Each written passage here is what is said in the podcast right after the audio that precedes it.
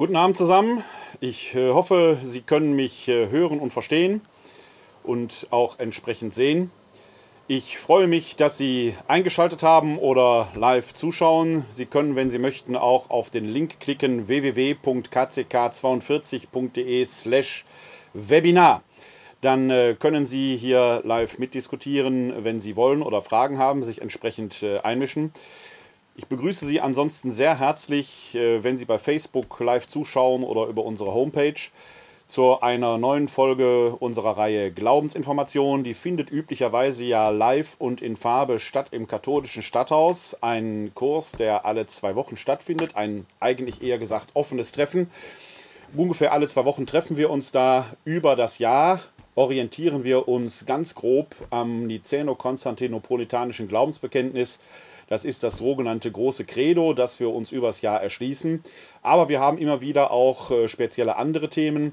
Etwa drei Viertel der Themen wiederholen sich in diesem Rhythmus. Ein Viertel der Themen versuche ich jährlich äh, neu einzuspeisen. Manchmal kann ich da eben auch auf Ihre Wünsche eingehen. Wenn Sie also Wünsche haben, äh, welche Themen wir mal im Rahmen der Reihe Glaubensinformation behandeln sollten, schicken Sie mir ruhig eine E-Mail an info-katholische-citykirche-wuppertal.de. Dann äh, schauen wir mal, ob wir das in das Programm aufnehmen können. Ansonsten wechseln äh, die Themen jeweils zwischen eher biblisch orientierten Themen und äh, systematisch-theologisch orientierten Themen ab. Heute Abend haben wir einen Abend, äh, bei dem es eher um ein systematisch-theologisches Thema geht, aber lassen Sie mich das noch erwähnen. Jeder Abend steht auch für sich alleine. Man muss also nicht komplett alle Abende besuchen, sondern jeder Abend steht auch für sich alleine sodass man ohne An- oder Abmeldung halt an diesen Kursen, auch wenn sie live im katholischen Stadthaus stattfinden würden, teilnehmen kann. In Zeiten der Corona-Pandemie geht das aufgrund der entsprechenden Kontaktbeschränkungen, die ja medizinisch notwendig sind, leider nicht. Der Raum, in dem wir uns da treffen, wäre nicht groß genug. Deswegen versuchen wir per Webinar miteinander in Kontakt zu bleiben und ich versuche die Themen hier als Webinar entsprechend aufzubereiten. Ich zeichne diese Sendung hier auch auf, das Webinar auf und stelle es nachher ins Internet. Wenn Sie also möchten, können Sie es sich auch im Nachhinein noch entsprechend angucken. Heute Abend lautet das Thema Sakramente im Leben der Kirche 3, Ehe und Weihe. Das ist jetzt nur ein Thema, von dem man sich äh, auf den ersten Blick denkt, wow, dass man über so etwas anderthalb Stunden sprechen kann. Man könnte darüber sogar noch viel, viel länger sprechen, denn auch dieses Thema hat es wie so vieles in sich. Wir werden nämlich zu Anfang einen Ausflug in die sogenannte allgemeine Sakramentenlehre machen um uns da äh, auch zu vergewissern und da einfach mal hineinzuschauen, was sind überhaupt Sakramente, von denen wir da reden, wie hat man die zu verstehen und wie ordnen sich dann in die Sakramente äh, die Ehe, die Sakramente der Ehe und der Weihe ein. Was bedeuten diese Sakramente eigentlich? Manches werden wir sicherlich nur anfanghaft heute Abend hier erarbeiten können, aber es soll ein Aufschlag sein und äh, Wer weiß, wohin uns dieser Weg heute Abend führen wird. Es ist in der Tat äh, ohnehin äh, dahingehend auch ein interessantes Thema, als wir natürlich hier zwei Sakramente berühren, die bei uns in der römisch-katholischen Kirche sakramental verstanden werden, in der Orthodoxie auch in den Kirchen, die aus der Reformation hervorgegangen sind, aber gerade nicht. Und äh, da werden wir uns etwas näher mit zu befassen haben, weil wir hier etwas Theologisches haben, was die Kirchen, die aus der Reformation hervorgegangen sind und die römisch-katholische Tradition oder auch die orthodoxe Tradition auf der anderen Seite äh, eben doch voneinander trennt und wo, wenn man eine Einheit der Kirche anstreben wollte, tatsächlich entsprechend auch noch Klärungsbedarf bestünde, ohne dass ich äh, da jetzt äh, ein Urteil darüber fällen will. Aber das sind Themen, in denen steht theologischer Klärungsbedarf und zwar nach meinem Dafürhalten beim Sakrament der Weihe noch erheblich mehr als beim Sakrament der Ehe da auch. Warum beim Sakrament der Weihe? Weil da die sogenannte Amtstheologie mit verbunden ist und nach römisch-katholischer Auffassung bestimmte Sakramente, insbesondere auch die Eucharistie, eben zwingend einen äh, Menschen, einen Mann in dem Fall, äh, auch voraussetzen, der die Priesterweihe empfangen hat. Denn nur ein Priester kann gültig der Eucharistiefeier vorstehen, nur er hat die Vollmacht, in Repräsentation äh, Christi als des Hauptes der Kirche, der sogenannten Repräsentatio in Christi Capitis, entsprechend die Eucharistiefeier zu leiten. Äh, da in der äh, Tradition der Kirchen, die aus der Reformation hervorgegangen sind, äh, das Priesteramt auf diese Weise nicht existent ist, dazu aber später mehr, besteht dort, ich will jetzt nicht sagen ein Mangel, das wäre die Wortwahl, die der äh, frühere Papst Benedikt an dieser Stelle verwendet hätte, als er noch äh, Josef Ratzinger und Präfekt der Glaubenskongregation war, ist. Aber da entsteht doch ein äh, erheblicher Unterschied, äh, wenn es denn einen Priester äh, braucht, um der Eucharistiefeier vorstehen zu können, dann wird das natürlich dort schwierig wo das entsprechende Weiheamt nicht mehr existent ist in dieser äh, Sache. Aber dazu werden wir hoffentlich im Laufe des Abends äh, an späterer Stelle äh, noch einmal kommen, darauf zu sprechen kommen äh, und vielleicht auch nach möglichen Lösungsansätzen Ausschau halten können. Bevor wir aber jetzt speziell auf die Sakramente der Ehe und der Weihe eingehen, vielleicht äh, ein, äh, ein wichtiger Exkurs, es ist ein etwas längerer Exkurs, eher ein erstes Kapitel an diesem Abend, wo wir uns äh, noch einmal vergewissern, was sind überhaupt Sakramente, wenn wir äh, uns da auf die Reise machen und wie ordnen sich dann in die Sakramente entsprechend auch ähm, ja, die Ehe und die Weihe dann ein. Ich äh, versuche das mal mit Hilfe einer Grafik zu machen. Ich hoffe, Sie können mich sehen. Sie sehen jetzt aber hoffentlich dann auch entsprechend erstmal einen weißen Bildschirm, ähm, auf dem ich versuche etwas zu zeichnen. Je nachdem, wie die Verbindungen sind, ähm, ruckelt die Zeichnung bei Ihnen etwas. Ich zeichne nicht so ruckelig, sondern das geht hier dann schon etwas flüssiger. Äh, aber wir müssen mit den technischen Gegebenheiten leben, die halt in dieser Zeit so verfügbar sind. Und diese technischen Gegebenheiten sind ja dann Gott sei Dank auch ein Segen. Ja, was sind Sakramente? Wende mich nochmal eben ein, bevor ich dann hier anfange zu zeichnen. Was sind äh, überhaupt Sakramente? Das Wort Sakrament leitet sich vom äh, lateinischen Sacramentum her. Sakramentum bedeutet wörtlich übersetzt heiliges Zeichen. Und als Sakramentum bezeichnete man im alten Rom den Fahneneid, den der römische Soldat auf seine Legionsstandarte leistete. Denn diese Legionsstandarte war für ihn von einer ganz eminenten und wichtigen Bedeutung, insofern äh, er an dieser Legionsstandarte nicht nur seine Legion erkannte, sondern auch, und die Römer waren ja bekannt dafür, dass sie in ihren Schlachten in einer sehr geordneten äh, Weise vorgingen. Das macht ja auch den Erfolg der römischen Strategie, äh, des römischen Heeres aus. Und wenn diese Ordnung mal verloren ging, ertönte ein Signal und dann wusste jeder römische Legionär, wenn dieses Signal ertönt, soll ich mich an der Standarte versammeln, auf die ich meinen Fahneneid geschworen hatte. Das heißt, die sahen nicht alle gleich aus. Die hatten entsprechende Legionswappen. Klammer auf, die spielen sogar im Neuen Testament eine Rolle. Einige von Ihnen kennen vielleicht die berühmte Erzählung des Besessenen von Gerasa, wo die 2000 Schweine in den See getrieben werden, nachdem die Dämonen in sie gefahren sind. Und man vermutet oder es äh, spricht einiges dafür, dass es sich bei diesem Mann um einen Kollaborateur handelte dass das eine durchaus satirische Erzählung ist, die dort in den Evangelien ist, die sich gegen die römische Legion wendet, die die Stadt Jerusalem im Jahre 70 nach Christus erobert hatte. Denn diese römische Legion, die phlegräische Legion, hatte ein Schwein, einen Eber als Abzeichen in der Legionsstandarte. Also man merkt, auch da spielt im Neuen Testament dieser Brauch eine Rolle. Aber jetzt geht es um Sakramente. Also das, diese Legionsstandarte, die war sicherlich kunsthandwerklich gefertigt, also nicht ganz ohne Wert, aber doch ein messbarer, begrenzter materieller Wert, war mit einem hohen ideellen äh, ähm, Gehalt aufgeladen, weil jeder Soldat wusste, an meiner Standarte ist ein sicherer Ort, dort gibt es neue Anweisungen, dann kann man wieder neu losziehen. Das war ein Ort, da war man erstmal safe. Das heißt, wir haben hier etwas, was von materiell messbarem, vielleicht sogar begrenzten Wert ist, aber was ideell natürlich ganz hoch aufgeladen ist. Solche Dinge, die von materiell möglicherweise begrenztem Wert sind, die aber einen hohen ideellen Gehalt tragen, nennen wir Theologen Symbole. Das Wort Symbol kommt aus dem griechischen oder vom griechischen Symbalein zusammenwerfen.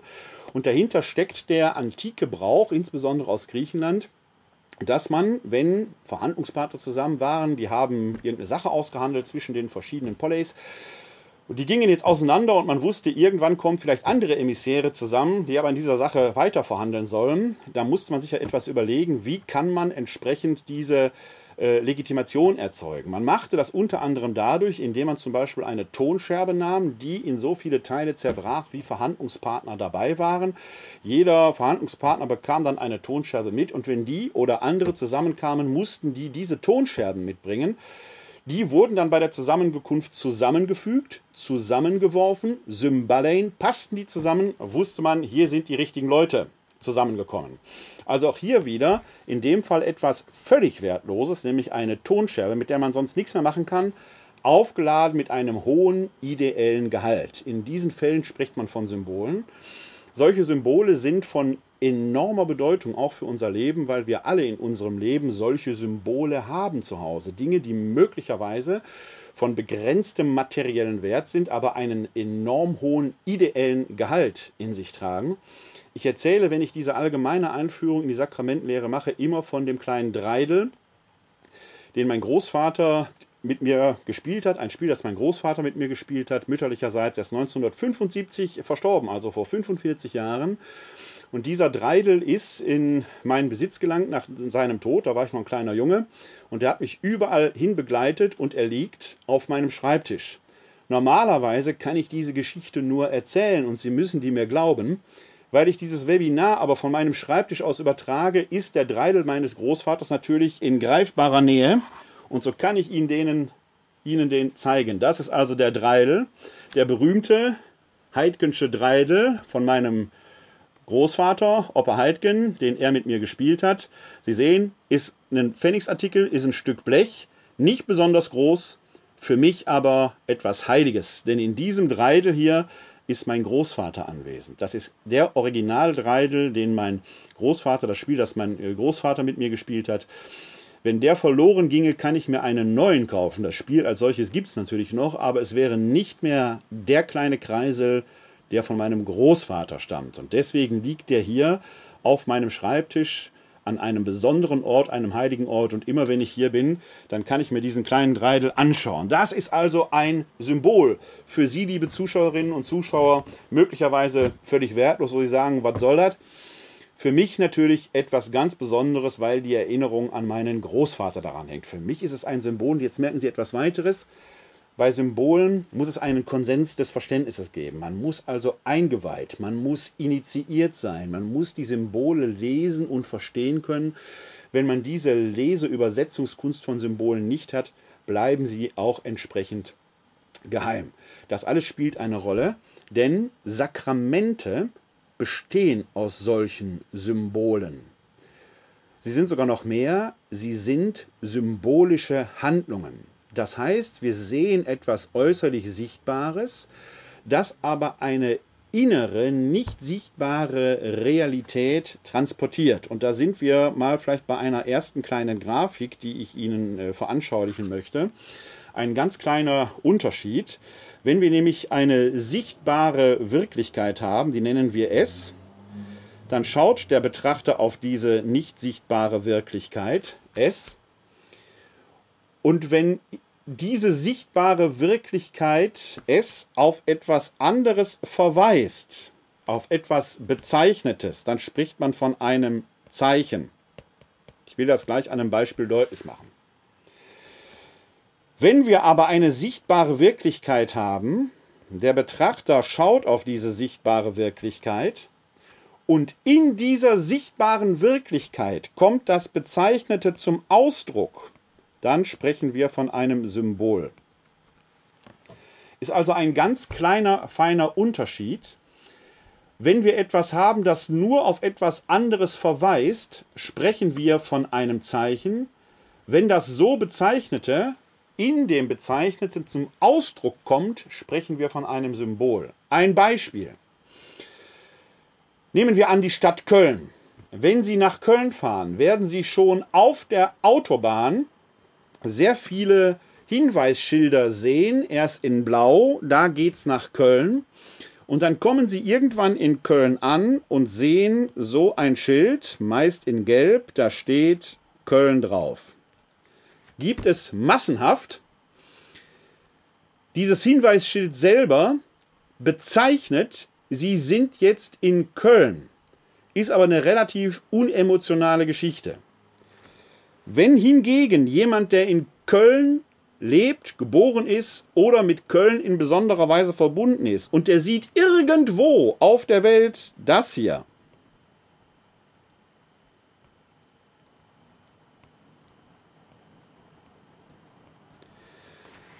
Meine Zeichenkünste sind beschränkt, aber ich nehme an, Sie können ahnen, was das ist. Also ein Bild des Kölner Doms. Dann wird diesem Menschen das Herz aufgehen.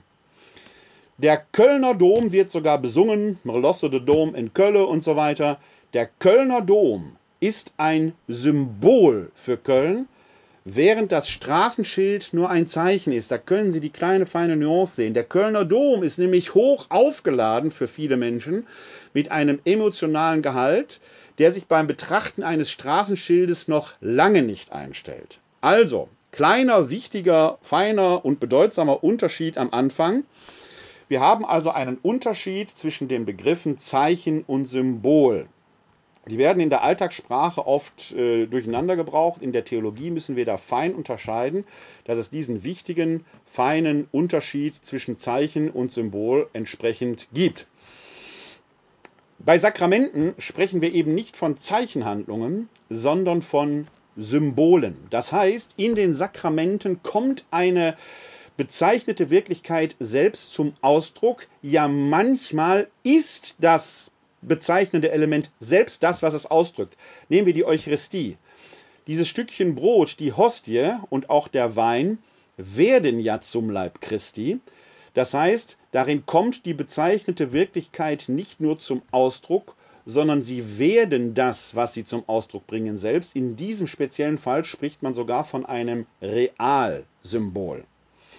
Ansonsten bestehen alle Sakramente aus symbolischen Handlungen und die schauen wir uns jetzt im Allgemeinen erstmal an und gucken mal, wie kommt man überhaupt auf die Siebenzahl und was kommt da überhaupt zum Ausdruck. Ich versuche das mal wieder hier in eine Grafik zu packen.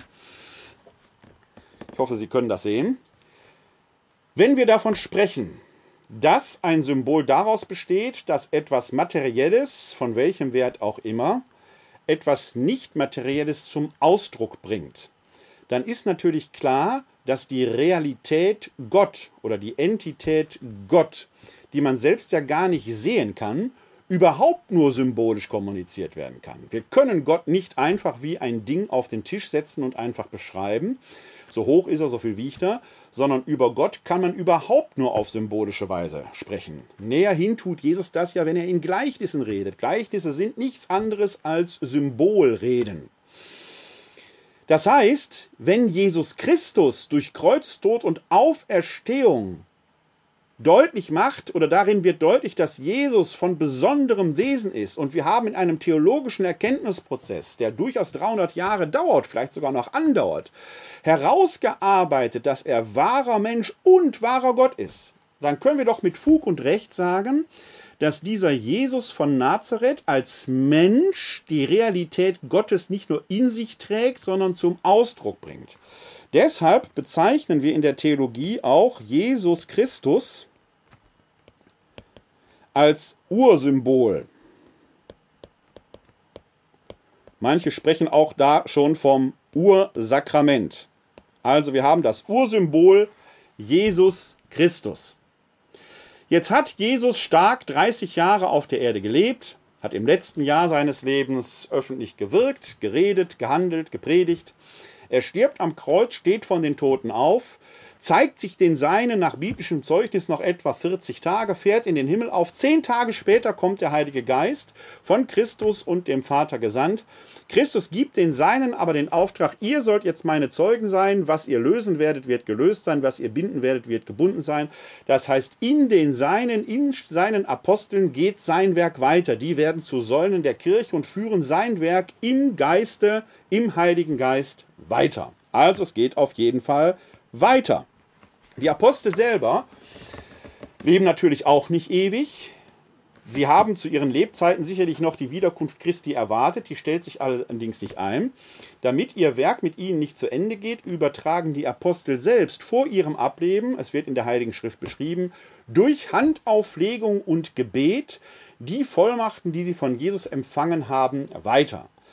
Wir lesen schon in der Apostelgeschichte, dass man, um Apostel sein zu können, selbst Zeuge der Auferstehung gewesen sein musste und vor allen Dingen musste man eigentlich von Anfang an bei Jesus dabei gewesen sein, in der Jesus-Bewegung dabei gewesen sein. Trifft nach dem Zeugnis der Apostelgeschichte nur auf zwei weitere Männer zu, Männer zu die äh, um die Zwölfzahl herzustellen, muss ja der Platz, der durch äh, das Ausscheiden Judas Iskariots frei geworden ist, neu besetzt werden. Das Los fällt dann auf den Matthias, der dann eben Apostel wird, weil er von Anfang an dabei und war und Zeuge der Auferstehung war. Klammer auf, für den Paulus, einen ganz berühmten Missionar der frühen Kirche, äh, wird das an dieser Stelle nämlich schwierig. Er nimmt zwar für sich in Anspruch, Zeuge der Auferstehung geworden zu sein, aber er war nicht von Anfang an Teil der Jesusbewegung, weshalb manche neutestamentliche Schriftsteller sich konsequent weigern, ihn Apostel zu nennen. Der Lukas nennt ihn nie Apostel, Paulus selbst nimmt für sich genau das aber in Anspruch. Fun Fact am Rande. Die Nachfolger der Apostel konnte man deshalb nicht mehr Apostel nennen, weil ihnen genau dieses Qualitätskriterium fehlte. Die nannte man dann Episkopen. Das ist ein Begriff aus dem griechischen Verwaltungswesen. Da steckt Episkopos drin, heißt einfach nur Aufseher. Ein Episkopos war ein griechischer Verwaltungsbeamter, so eine Art Amtsleiter, würde man heute sagen. Das heißt, wir haben einen völlig profanen Begriff, der da verwendet wird für diejenigen, die dann die Aufsicht über die Gemeinden ausübten als Nachfolger der Apostel. Und aus Episkopos wird Episkopos, Biskop, Bischof, Bischof. Ein Bischof ist ein Episkopos, also ein Nachfolger der Apostel, so er denn durch Handauflegung und Gebet in einer Reihe nämlich der sogenannten apostolischen Sukzession, sich auf die zwölf Apostel zurückführen kann. Damit sind wir fast schon beim Thema Weihe angelangt, da kommen wir später nochmal drauf, nur das sei jetzt schon gesagt, genau das ist dann das Problem, das theologisch äh, im Diskurs mit den aus den Reformationen hervorgegangenen Kirchen entsteht, weil in der Reformation man genau das Weiheamt in dieser Form so nicht mehr wollte. Gerade reformierte Christen lehnen das für sich als Identitätsmarker geradezu ab. Das heißt, es gibt zwar in der evangelischen Tradition Bischöfinnen und Bischöfe oder Präses, die sind aber nicht in diesem Sinne in der apostolischen Sukzession, wie das in der römisch-katholischen Tradition verstanden ist. Und da entstehen, wie wir gleich sehen werden, eine ganze Reihe von theologischen Problemen. Das heißt, das Werk Jesu geht jetzt in den Aposteln und deren Nachfolgern weiter, die halt der Kirche dienen und die die Kirche entsprechend tragen. Deshalb ist die Kirche, kann man sagen, Grundsymbol oder Grundsakrament, Grund, na, Entschuldigung, Grundsymbol. Und weil jetzt das Werk Jesu in der Kirche entsprechend weitergeht, kann man sagen, die Kirche trägt wie in einem Schatz, einer großen Schatzschale, jetzt all die Dinge, die sie von Jesus vermacht bekommen hat, drin. Da ist das Wort Gottes drin, die Gebete, die Liturgie, das entwickelt sich teilweise auch organisch. Da sind vor allen Dingen viele Zeichenhandlungen drin. Jetzt betone ich Zeichenhandlungen, wie zum Beispiel Beerdigungen oder Segnungen. Das sind streng genommen äh, Zeichenhandlungen, die natürlich im Auftrag Jesu geschehen. Die nennt man Sakramentalien. Sakramentalien. Sie merken, das hat was mit Sakrament zu tun, ist aber wie so ein Diminutiv fast formuliert, also eine Verkleinerungsform. Das ist so ein Stüfchen drunter. Kann man eine solche Handlung, die dann sogar Symbolhandlung ist, biblisch begründet im Willen Gottes verorten, biblisch begründet im Willen Gottes, Gottes sprechen wir von einem Sakrament. Das ist, wie wir gleich sehen werden, nach römisch-katholischer Auffassung in sieben Fällen der Fall. In der Tradition der aus der Reformation hervorgegangenen Kirchen kennt man nur zwei Sakramente, weil dort zwingend ein Einsetzungsbefehl Jesu vorausgesetzt wird. Und das ist eben nur bei zwei der Sakramente der Fall. Mit Sicherheit, man könnte über einen dritten streiten. Wenn ich da richtig informiert bin, gibt es da auch einen entsprechenden Diskurs in der evangelischen Kirche. Aber schauen wir uns das erstmal an. Das heißt, ich zeichne das jetzt mal hier wie so ein Springbrunnen rein, weil die Kirche den Auftrag hat, das quasi äh, so unters Volk äh, zu bringen und auszugießen, die Gnade auszugießen, wenn Sie so wollen. Und dann haben wir in der Siebenzahl der Sakramente folgende, nämlich die Taufe. Die Taufe gilt auch in den äh, Kirchen aus der Reformation hervorgegangen sind als Sakrament, weil wir da in der Heiligen Schrift ja einen Taufbefehl haben. Jesus sagt zum Schluss im Matthäus-Evangelium, ich glaube im Mar nee, Markus-Evangelium, geht hin in alle Welt verkündet das Evangelium allen Geschöpfen und tauft die Menschen im Namen des Vaters, des Sohnes und des Heiligen Geistes. Also ein Imperativ, tauft. Gibt es einen Einsetzungsbefehl Jesu. Das zweite Sakrament ist die Firmung, also ein, eine Salbung, ein Bestätigungssakrament. Jesus sagt, ich werde euch mit Feuer und heiligem Geist salben. Daraus leiten wir Katholiken das Sakrament der Firmung ab, eine Salbung, ein Salbungsritus. Aber es gibt keinen Befehl, salbt einander. Deswegen ist es in der evangelischen Tradition kein Sakrament. Dann haben wir die Eucharistie, auch als Abendmahl bezeichnet. Für uns Katholiken natürlich etwas höchst Zentrales, Quelle, Mitte und Höhepunkt des gesamten christlichen Lebens. Da gibt es wieder einen Befehl. Tut dies zu meinem Gedächtnis. Ein Einsetzungsbefehl. Also ist das prinzipiell auch in den aus der Reformation hervorgegangenen Kirchen ein Sakrament.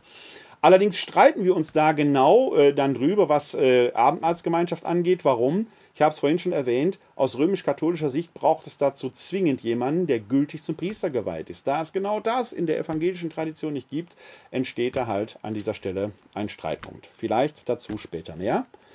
Dann haben wir das Sakrament der Buße, auch Beichte genannt. Jetzt sagt Jesus in den Evangelien, ihr sollt einander siebenmal, siebzigmal vergeben. Es gibt keinen Befehl in dem Sinne, vergebt einander. Es gibt den Auftrag, wem ihr die Sünden vergebt, dem sind sie vergeben. Wem ihr sie behaltet, dem sind sie behalten. Aber das alles sind streng genommen keine Befehle, aber doch deutlich eine Willensbekundung. Und wenn ich da richtig informiert bin, aber da müssten mich die evangelischen Kolleginnen und Kollegen gegebenenfalls korrigieren, gibt es da durchaus evangelisch einen Diskurs, was die Frage der Sakramentalität der Beichte angeht. Bei uns Katholiken ist es das auf jeden Fall, weil wir im sündenvergebenden Handeln Jesu natürlich den Willen erkennen können, dass die Sünden vergeben werden sollen. Dann kennen wir Katholiken das Sakrament der Krankensalbung eine besondere Hinwendung zu den Kranken, die sich alleine schon aus dem heilenden Handeln Jesu ergibt. Und wir lesen im Jakobusbrief äh, im fünften Kapitel, dass, wenn jemand krank sei, man die Ältesten rufen solle, sie sollten unter, Heil, unter Gebeten und Salbungen für das Heil und für den Trost dieses Menschen bitten. Und genau das ist die Krankensalbung. Äh, es ist kein Sakrament, äh, wo man in dem Sinne auf das Heilbild, das zwingend Heilung erwirkt, sondern wo der Trost, die Nähe Gottes in der Krankheit zugesagt wird. Die Krankensalbung ist kein Sakrament, das man bei einem Schnupfen empfängt, sondern es äh, ist ein Sakrament, das indiziert ist äh, in einer lebensbedrohlichen Situation physischer oder psychischer Art. Das heißt, jemand, der suizidal ist, der schwerst depressiv ist, wo das Leben in Gefahr ist, der kann die Krankensalbung empfangen. Natürlich auch äh, Covid-19-Patienten, die auf Intensivstationen äh, äh, liegen und dort äh, äh, mit dem Tod ringen, um Luft ringen. Das wären Situationen, wo eine Krankensalbung indiziert ist. Alter an sich ist keine Krankheit. Es gibt in vielen Gemeinden diese alten Gottesdienste, wo die Krankensalbung gespendet wird. Alter ist aber keine Krankheit. Eigentlich ist das nicht der Ort, wo dieses Sakrament seinen eigentlichen Platz hat, sondern da geht es um Trost in Krankheit. Dann ist die Ehe ein Sakrament, um die geht es ja heute. Die Ehe leitet sich ab vom Schöpfungsbefehl, denn sie ist im Schöpfungswillen Gottes verankert. Er erschafft den Menschen männlich und weiblich und gibt ihnen dann den Auftrag, seid fruchtbar und vermehret euch. Und das wird mit der Ehe verbunden, also ist unmittelbar äh, in der Geschöpflichkeit des Menschen veranlagt. Und dann haben wir das Weihesakrament, das ist ja das, was sich aus dem Bischofs, auf dem, aus dem Handeln der Apostel ergibt. Die Apostel, die ihre Vollmachten an Nachfolger weitergeben, die Episkopoi, die Bischöfe. Die Bischöfe selber haben begonnen, so im zweiten Jahrhundert, äh, einen Teil ihrer Vollmachten an Mitarbeiter, die Priester weiterzugeben und von Anfang an schon biblisch erwähnt, das Priesteramt ist kein biblisches Amt. Wir finden es in der Heiligen Schrift im Neuen Testament, es kommt erst so im zweiten Jahrhundert auf. Was wir aber schon im Neuen Testament finden, ist das Diakonenamt, ein Dienstamt, das dem Bischof zugeordnet ist, sodass wir bis heute den sogenannten dreistufigen Ordo, die dreistufige Weihe kennen, nämlich die Bischofsweihe als höchste Weihe. Der Bischof trägt alle apostolischen Vollmachten in sich. Dann haben wir darunter die Priesterweihe. Der Priester bekommt halt einige Vollmachten von den Bischöfen mitgeteilt. Um es mal kurz zu machen, der Bischof kann alle Sakramente spenden. Die Priester können taufen, Firmen nur mit Sondervollmacht. Sie können der Eucharistie vorstehen. Sie können mit entsprechendem Mandat die Beichte hören. Die Beichte ergibt sich nicht zwingend aus der Priesterweihe, sondern sie bedarf eines Sondermandates, äh, das nach, ich kenne keinen Priester, der es nicht hätte, aber theoretisch denkbar wäre, dass ein Priester das nicht hätte. In der Praxis wird es das auch geben. Ich kenne keinen, der es nicht hätte. Die Priester können Kranke salben und die Priester können bei der Ehe assistieren. Jetzt haben Sie schon ein besonderes Wort gehört, Eheassistenz. Kommen wir später nochmal zu. Weihen können Priester nicht. Und dann gibt es noch die Diakone.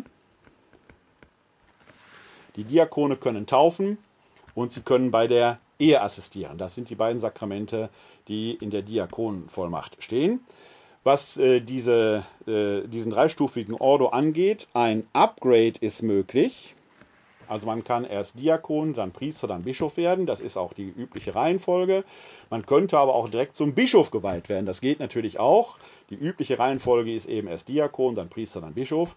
Ein Downgrade ist nicht möglich. Also wenn man einmal Priester ist oder einmal Bischof ist, dann kann man nicht auf den Diakon zurückgestuft werden. Kommen wir gleich aber noch zu. Jedes dieser sieben Sakramente besteht immer aus einer symbolischen Handlung, die das eigentlich schon in sich trägt, und einem Begleitwort. Die sind beide festgelegt. Warum? Kommt in zwei Minuten.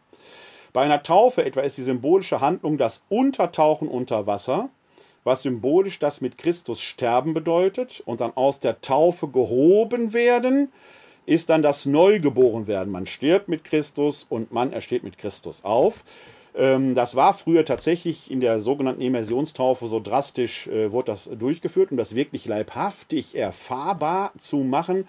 Heute ist da fast etwas äh, spärlich übrig geblieben, etwas sehr reduziert übrig geblieben, äh, das Übergießen des Kopfes mit Wasser. Der Kopf muss eben übergossen werden, nicht die Hand, weil beim Untertauchen der Kopf das entsprechende Organ oder das entsprechende äh, Körperteil ist, um das es geht. Denn das Wasser soll ja wie zum Grab werden. Ja, also da merkt man schon, in der Symbolik der Taufe, in der Symbolhandlung ist die Botschaft schon aufgehoben, die vertieft wird durch das Begleitwort, ich taufe dich im Namen des Vaters, des Sohnes und des Heiligen Geistes. Bei der Firmung früher wurde man ganz mit Öl übergossen. Der Heilige Geist ergreift ganz von einem Besitz, dazu das Begleitwort, sei besiegelt mit der Gabe Gottes dem Heiligen Geist und die Handauflegung, ein Beauftragungsritus. Handauflegung ist immer Beauftragungsritus. In der Firmung wird abgeschlossen, was in der Taufe begonnen wurde. Die Taufe nimmt in die Kirche auf und die Firmung beauftragt, als Christ, als Christin in dieser Welt zu leben. Und so könnte man jetzt alle sieben Sakramente durchgehen. Wir haben immer eine symbolische Handlung, und ein entsprechendes Begleitwort, das deutet. Und beides ist festgelegt und darf eigentlich so ohne weiteres gar nicht ausgetauscht werden. Warum? Wir müssen uns ja auch die Frage stellen, jenseits der Form, die gewahrt werden muss, wer darf überhaupt gültig Sakramente spenden? Und was muss ein solcher Sakramentenspender mit sich bringen? Gültig spendet alle Sakramente bis auf eins, der Bischof. Der Priester eben nur einen Teil und der Diakon noch etwas weniger. Jetzt stellt sich aber die Frage, was muss denn so ein Sakramentenspender mitbringen? Muss der besonders würdig sein in der Weise, wie er die Sakramente spendet? Was passiert, wenn ein Bischof oder ein Priester sich im Nachhinein nicht als würdig erweist? Eine Frage, die ja in der Gegenwart angesichts der vielen Missbrauchsdiskussionen, die wir haben, zu Recht gestellt würde. Was ist, wenn ich von einem Priester oder Bischof getauft worden bin oder die Firmung empfangen habe, der sich im Nachhinein als, sagen wir mal, menschlich doch etwas defizitär herausstellt? Was passiert dann? Und da hat es äh, in der mittelalterlichen Theologie einen Streit gegeben, ist das Sakrament Werk des Sakramentenspenders, also Opus Operantis, dann wäre das in der Tat möglicherweise schwierig, wenn äh, sich ein solcher Sakramentenspender als unwürdig erweist. Oder ist das in der rechten Weise gespendete Sakrament gültig? Das Opus Operatum, geht es also um die Sache. Und natürlich ist das Werk, das Sakrament nie Werk des Sakramentenspenders, sondern der Sakramentenspender ist ja immer nur Werkzeug Gottes. Es ist immer Werk Gottes. Deshalb muss er sich zu unserem Heil, damit wir sicher sein können, an die vorgeschriebene Form handeln. Es ist Opus Operatum, also das in der rechten Weise gespendete Sakrament. Deswegen sind, sofort, sind sowohl die Form als auch die entsprechend zu sprechenden Worte festgelegt. Sie sind der Verfügbarkeit des Sakramentenspenders enthoben. Das ist wichtig. Ein Sakrament bildet hier immer die Ausnahme, das ist die Ehe. Da gehen wir gleich, wie gesagt, ja noch etwas näher drauf ein. Bei der Ehe spenden sich die Eheleute das Sakrament gegenseitig. Und der Priester, Bischof oder Diakon, der dabei ist, assistiert nur bei der äh, Sakramentenspendung. Es gibt ein weiteres Sakrament, das eine Ausnahme bildet, das ist die Taufe. Im Falle von Todesgefahr darf jeder Mensch taufen. Man muss also noch nicht mal geweiht sein. Voraussetzung ist Todesgefahr. Wenn ich also durch die Wüste mit einem äh, muslimischen Freund wandern würde, äh, uns ist das Wasser ausgegangen, in unserem Schlauch befinden sich nur noch drei Tropfen, ich wäre jetzt noch nicht getauft, dann könnte ich dem Verdurst nahe meinen Begleiter bitten, äh, ich möchte nicht vor meinen Schöpfer treten, ohne getauft zu sein. Pass auf, du nimmst einen von den drei Tropfen, taufst mich damit und die zwei anderen Tropfen behältst du für dich dann könnte er mich mit diesem einen Tropfen Wasser taufen, wenn er mir den über den Kopf gibt und dazu sagt, was die Kirche möchte, nämlich ich taufe dich im Namen des Vaters, des Sohnes, des Heiligen Geistes, dann wäre ich gültig getauft. Würde ich überleben, müsste ich nicht neu getauft werden, obwohl es sich um einen Nichtchristen handelt. Ist also eine Ausnahme, die man bei der Taufe hat. In Todesgefahr darf jeder Mensch taufen, solange er oder sie das tut, was die Kirche an dieser Stelle tun will. Das zur Frage der Sakramenten Spender. Bleibt noch die Frage zu klären, was ist denn auf Seiten der Sakramentenempfänger als Voraussetzung wichtig? Der Sakramentenempfänger oder die Sakramentenempfängerin muss zuerst einmal jedes Sakrament aus freiem Willen empfangen. Man kann keine Sakramente gegen den Willen der Sakramentenempfängerinnen und Empfänger spenden. Das wird bei manchen Sakramenten in der Tat dann oder wirft einige Fragen auf. Für mich eine ganz wichtige Frage ist zum Beispiel immer die Kinderbeichte, die ja in einer gewissen Weise als Voraussetzung für die Erstkommunion, auch kirchenrechtlich bewährt übrigens, äh, äh, darstellt. Wo ich sage, ja, wenn das eine Voraussetzung ist, übt man an der Stelle aber doch eine gewisse äh, Zwang vielleicht nicht, aber ein gewisser Druck ist da. Ähm, wenn Sakramente immer freiwillig empfangen werden sollen, wäre das für mich schon wichtig, an dieser Stelle vielleicht nochmal eine theologische Gedankenrunde zu drehen. Die Praxis der Kindertaufe wird dann auch schwierig, weil man den Täufling selber ja gar nicht fragen kann, ob er getauft werden möchte. Viele Eltern gehen deshalb ja auch den Weg und sagen, mein Kind soll selbst entscheiden, was nicht so ganz unvernünftig ist. In diesem Bewusstsein hat man in der frühen Kirche überhaupt nie Kinder getauft. Man hat nur Erwachsene getauft, weil das Ablegen des Glaubensbekenntnisses unabdingbare Voraussetzung war, um überhaupt getauft werden zu können. In der Tradition des Westens, aus dem römisch-katholische und evangelische Kirchen hervorgegangen sind, hat man deshalb, als man angefangen hat, Kinder zu taufen, zu einem drastischen Schritt gegriffen. Das ist so in dem vierten Jahrhundert etwa taucht das auf. Denn bei der Initiation spielen Taufe, Firmung und die Erstkommunion eine Rolle. Es ist bis heute so, wenn ein erwachsener Mensch um die Taufe bittet, der ja aus freien Stücken das Glaubensbekenntnis selber ablegen kann, ist zwingend vorgeschrieben, dass er im selben Gottesdienst getauft wird, gefirmt wird und zum ersten Mal die Eucharistie empfängt. Ein Säugling, ich war drei Wochen alt, als er mich getauft hat. Ich war dabei, da gibt es Fotos von. Aber ich konnte nicht sagen, ich möchte das oder ich möchte das nicht. Im Nachhinein bin ich froh, dass meine Eltern das gemacht haben, gar keine Frage, aber ich konnte mein Einverständnis nicht dazu geben. Deswegen ist man in der römisch-katholischen Tradition hingegangen und hat gesagt, okay, wir nehmen diese Einheit von äh, der Initiationssakramente, Taufe, Firma und Eucharistie auseinander. Wir können den Täufling taufen, in die Kirche aufnehmen. Und dann muss dieser Täufling, für den die Eltern stellvertretend mit den Paten das Glaubensbekenntnis abgelegt haben, diese Entscheidung der Eltern in einem Alter ratifizieren, wenn er selber das tun kann, was er bei der Taufe hätte tun müssen, aber nicht tun konnte, weil er zu klein und unmündig war, nämlich das Glaubensbekenntnis ablegen.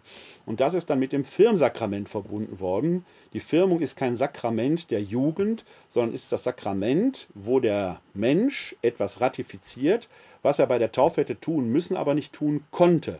Und damit wird quasi die Taufe abgeschlossen. Ursprünglich war dann damit auch der erste Empfang der Eucharistie verbunden. Unter Papst Pius X. ist das mal nach vorne gerückt. So im Alter von neun oder zehn Jahren wird bei uns jetzt Erstkommunion gefeiert. Eigentlich ist damit die Reihenfolge vertauscht worden der Initiationssakramente denn die Eucharistie ist eigentlich das Sakrament der vollständig Initiierten. Das aber bildet so einen Themenschwerpunkt an dem Abend, wo wir Sakramente im Leben der Kirche eins haben. Deswegen sei das jetzt hier noch angerissen, beziehungsweise schauen Sie sich, schaut ihr euch das Video dazu an. Da gehe ich auf diese Aspekte etwas näher ein. Aber hier wichtig, was den Freiwilligkeitsaspekt angeht, die Taufe ist in der Tat an dieser Stelle äh, die Kindertaufe. Äh, sagen wir mal, ich will nicht sagen, dass sie fragwürdig ist, aber sie wäre doch einer kritischen Reflexion auf jeden Fall würdig. Und in der Tat gibt es immer wieder Bischöfe, die genau diese Frage, wie ich finde, nicht zu Unrecht stellen. Also, Sakramente dürfen nur freiwillig empfangen äh, werden, muss aus freien Stücken sein. Also etwas wie eine Zwangsehe gibt es bei uns Katholiken schlicht und ergreifend nicht. Da, wo Zwang ausgeübt würde, kann keine Ehe zustande kommen. Käme so etwas im Nachhinein raus, würde eine solche Ehe für null und nichtig erklärt. Das Zweite, was passieren muss, ist, der Sakramentenempfänger muss in der rechten Weise disponiert sein. Er muss also wissen, worum geht es. Er muss in das Verständnis des Sakramentes eingewiesen sein.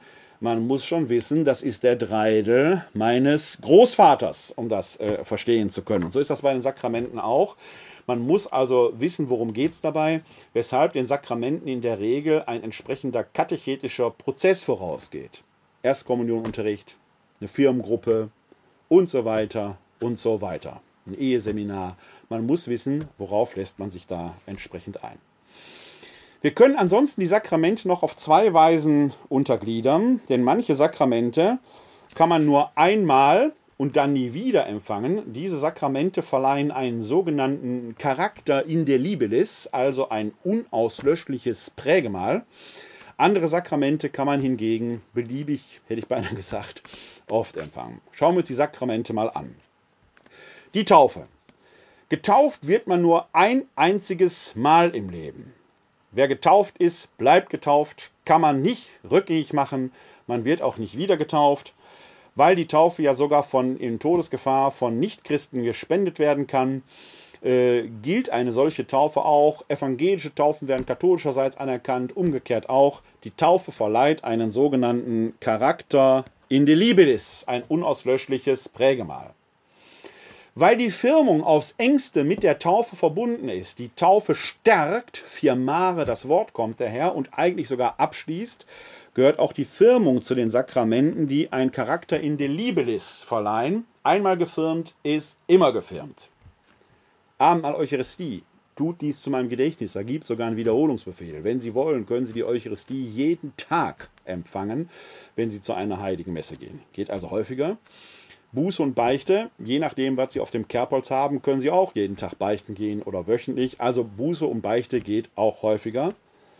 Krankensalbung, ein Sakrament, das man in einer physischen oder psychischen Drohlage fürs Leben empfangen kann. Natürlich kann man von einer solchen schweren Erkrankung wie Covid-19 oder Krebs genesen und kann wieder erkranken. Dann kann man die Krankensalbung natürlich nochmal empfangen. Im Unterschied zur Eucharistie ist das sicherlich kein Sakrament, das man täglich empfangen wird. Potenziell aber kann man es häufiger empfangen. Die Ehe. Bei uns Katholiken gilt die Ehe, bis der Tod sie scheidet. Potenziell kann man aber, vorausgesetzt der Ehepartner ist verschorben, mehrfach kirchlich heiraten. Sie können zehnmal kirchlich verheiratet sein. Das geht. Voraussetzung ist, ihr, Ihre Ehepartnerin oder Ihre Ehepartner sind immer entsprechend verschorben. Das wird die Polizei möglicherweise auf Sie aufmerksam machen. Kriminologisch entsteht da für Sie ein Problem. Theologisch ist das durchaus möglich. Also man kann die Ehe, das Ehesakrament, mehrfach empfangen und eingehen gibt aber eine Voraussetzung. Der Ehepartner muss vorher verstorben sein. Die Weihe hingegen verleiht wieder einen sogenannten Charakter indelibilis. Das zeichnet mein. So.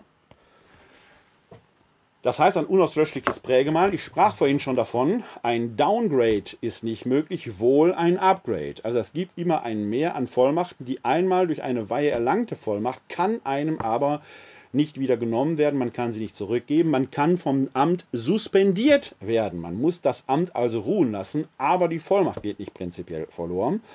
Das heißt, einmal Diakon ist immer Diakon, einmal Priester ist immer Priester, einmal Bischof ist immer Bischof. Prinzipiell ginge es, dass ein Mensch alle sieben Sakramente empfängt, allerdings unter einer bestimmten Voraussetzung, es muss ein Mann sein. Denn für Frauen ist nach derzeitiger kirchenrechtlicher Lage der Empfang des Weihesakramentes oder der Weihesakramente nicht möglich. Das ist ein Ausschlusskriterium, etwas, was ja intensivst und wie ich finde zu Recht diskutiert wird. Die letzten drei Päpste, angefangen von Johannes Paul II., der äh, 1993 schon gesagt hat, die Frage der Frauenpriesterweihe, die Tür ist zu. Das haben die beiden äh, nachfolgenden Päpste, Benedikt XVI. und, äh, Franziskus, entsprechend bestätigt. Deswegen glaube ich, dass man an dieser Stelle nicht weiterkommt. Man wird wohl einen anderen Weg gehen können. Vielleicht kommen wir im Laufe des Abends noch auf eine Möglichkeit, die man da vielleicht gehen könnte, wenn man sich dieser Frage annähern will. Aber es könnte theoretisch sein, und praktisch gibt es das auch, dass ein verheirateter Mann durch den Tod seiner Frau verwitwet, damit nicht mehr verheiratet ist und dann könnte ein solcher Mann tatsächlich die Priesterweihe und sogar die Bischofsweihe empfangen. Verheiratete Diakone kennen wir jetzt auch schon, verheiratete Priester übrigens auch. Wenn evangelische Pfarrer zum katholischen Glauben konvertieren, empfangen die ja auf die Priesterweihe. Die Bischofsweihe ist bisher an dieser Stelle noch tabu, aber für einen äh, Mann, dessen Frau verstorben ist, der damit äh, Witwer ist, wäre auch die Bischofsweihe möglich, aber das wäre entsprechend die Voraussetzung. Theoretisch geht das also. Aber man muss leider, muss man das in diesem Moment als Einschränkung sagen, ein Mann sein. Also, wir haben drei Sakramente, die einen sogenannten Charakter in der Libelis verleihen, die Taufe, die Firmung und der dreistufige Ordo. Und dann kann ich die ganze Sache noch thematisch gliedern. Hoppla, das wollte ich jetzt nicht. Kann man das rückgängig machen? So. So. Wir können das Ganze noch thematisch gliedern. Dann entstehen drei Sektionen. So. Die linken drei Sakramente, Taufe, Firmung, Eucharistie, wir sprachen schon darüber, sind die sogenannten Initiationssakramente. Die Sakramente der Eingliederung, die nennt man auch Initiationssakramente oder Eingliederungssakramente. Buße und Krankensalbung nennt man die Sakramente des Trostes oder der Tröstung. Die Trostsakramente, weil man in Schuld oder Krankheit Trost und Nähe Gottes zugesprochen bekommt. Und die Sakramente der Ehe und der Weihe, um die es jetzt im zweiten Teil spezieller gehen soll, nennt man auch die Sakramente der Sendung. Früher sprach man auch von den Standessakramenten, heute spricht man eher von den Sakramenten der Sendung weil sowohl die Eheleute als auch die Geweihten in die Welt in einer je besonderen Weise gesandt sind, um das Wort Gottes zu bezeugen. So viel erstmal zu dieser äh, kleinen Grafik, was die allgemeine Sakramentenlehre angeht. Und dann können wir uns jetzt an dieser Stelle etwas näher auf die beiden Sakramente Ehe und Weihe einlassen. Also bei der Ehe hatte ich es schon äh, angekündigt. Die Ehe ist äh, ein Sakrament, das sich als solches aus dem Schöpfungsauftrag Gottes ergibt. Seid fruchtbar und mehret euch. Und äh, an dieser Stelle muss man vielleicht äh, Bezug nehmen auf eine Diskussion, die natürlich vielfach gestellt wird, die auch im Rahmen des synodalen Weges diskutiert wird. Äh, wenn ich richtig informiert bin, ich habe das jetzt allerdings äh, für mich noch nicht verifiziert, deswegen muss ich das unter einem bestimmten Vorbehalt sagen, äh, zeigen sich manche Bischöfe wie die Bischöfe Bodo oder ich meine auch, dass Betzing sich dazu geäußert hätte, der aktuelle Vorsitzende der Deutschen Bischofskonferenz, dass man doch über die Segnung von gleichgeschlechtlichen Paaren nachdenkt. Aber Sie merken an dieser Stelle schon eine Segnung. Das ist nicht das Sakrament der Ehe, das ist eine Zeichenhandlung. Das Sakrament der Ehe wäre eben eine Symbolhandlung, ein Sakrament. Also auch da wird es weiterhin einen Unterschied geben, auch wenn es für die Menschen natürlich in sich erstmal ein Fortschritt und ich meine auch ein Schritt in die richtige Richtung wäre. Aber das Sakrament der Ehe ist im Moment nur für heterosexuelle Paare möglich. Warum? Weil es sich aus dem Schöpfungsauftrag Gottes ergibt, seid fruchtbar und mehret euch. Das heißt, die potenzielle Offenheit für die Zeugung von Nachkommen muss gegeben sein. Da, wo der Kinderwunsch ausgeschlossen wird oder ausgeschlossen ist, kann keine Ehe zustande kommen. Also ein Paar, von dem mindestens einer der Ehepartner zum Zeitpunkt der Eheschließung de facto sagt, ich will keine Kinder. Die können hinter fünf Kinder kriegen. Da, wo dieser Kinderwunsch zum Zeitpunkt der Eheschließung fehlt, kommt de facto keine Ehe zustande. Da bei gleichgeschlechtlichen Paaren die Zeugung von Nachkommen biologisch ausgeschlossen ist, tut sich die Kirche an dieser Stelle schwer, da die Ehe überhaupt als Möglichkeit segnend oder auch sakramental in Betracht zu ziehen. Da ist noch viel, viel Bewusstseinsarbeit zu leisten. Aber das ist erstmal der theologische Grund. Jetzt mögen Sie einwenden und zu Recht, aber was ist denn mit, gleich, mit äh, heterosexuellen Paaren, die aufgrund eines äh, körperlichen Defektes keine Kinder bekommen können? Sie vermuten richtig, auch die können, und das klingt sehr unbarmherzig, ist aber Stand äh, der Dinge, State of the Art, die können keine Ehe eingehen. Die potenzielle Offenheit für Kinder ist eine unabdingbare Voraussetzung, weshalb zur Eheschließung nicht nur die sakramentale Feier, die liturgische Feier vor dem Altar gehört, sondern die Ehe muss auch vollzogen werden. Das heißt, es muss mindestens einmal ein Geschlechtsverkehr stattgefunden haben, der in der Potenz zur äh, Zeugung von Kindern hätte führen können. Kommt ein solcher Verkehr nicht zustande, kommt auch die Ehe nicht zustande, weil diese potenzielle Offenheit für Kinder unabdingbare Voraussetzung ist. Die katholische Kirche hat, und ich erlaube mir an dieser Stelle den äh, kleinen satirischen Hinweis, dass wenn ich in Rente bin, ich einmal einen satirischen Abend zum katholischen Eherecht veranstalten werde, weil es in Teilen skurril ist, aber in sich komplett und vollkommen logisch. Das muss man sagen. Es hat eine innere Logik, die im Mittelalter sehr segensreich war, weil sie vor allen Dingen die Frauen dafür schützte, einfach in die Wüste geschickt werden zu können. Also es hat eine gesegnete Logik, die sich dem modernen Zeitgenossen, der modernen Zeitgenossen aufgrund der geänderten Lebensweisen nicht mehr so ohne weiteres erschließt. Das ist eine andere Frage. Aber was wir Katholiken hatten, geben wir auch so ohne weiteres nicht auf mit all dem Für und Wider, das da verbunden ist. Diese Frage der potenziellen Offenheit für Kinder ist eine von vier Wesenseigenschaften, die für das Zustandekommen einer Ehe im römisch-katholischen Sinn wichtig und bedeutsam sind. Das ist die erste. Und da, wo die ausgeschlossen ist, kann keine Ehe zustande kommen. Das ist bei Paaren, wo das durch medizinischen Defekt mindestens einen der Ehepartner unmöglich ist, äh, äh gegeben. Wenn das mal beklagt würde, dass der entsprechende Punkt, wo kein Kläger, da kein Richter, wenn das Paar sich liebt und sagt, okay, wir wollten gerne, aber wissen, kommt nicht und beklagt niemand, dann wird die Ehe als gegeben betrachtet. Theoretisch könnte aber einer der beiden irgendwann mal im Verlauf der Ehe hingehen und sagen, ich will doch eigentlich Kinder haben und dann könnte er ein sogenanntes Inkonsumationsverfahren, nennt man das, äh, führen. Das heißt, die Ehe ist, das ist jetzt einer dieser merkwürdigen Ausdrücke, nicht konsumiert worden. Also es äh, ist halt nie dazu gekommen, dass Kinder entsprechend überhaupt ansatzweise hätten gezeugt werden können. Und dann wird eine solche Ehe für nichtig erklärt. Dabei gleichgeschlechtlichen Paaren, das von vornherein ausgeschlossen ist, ist an dieser Stelle die Grenze, warum man noch nicht mal ansatzweise über ein Ehesakrament für gleichgeschlechtliche Paare nach dem derzeitigen Stand äh, äh der Dinge sprechen kann.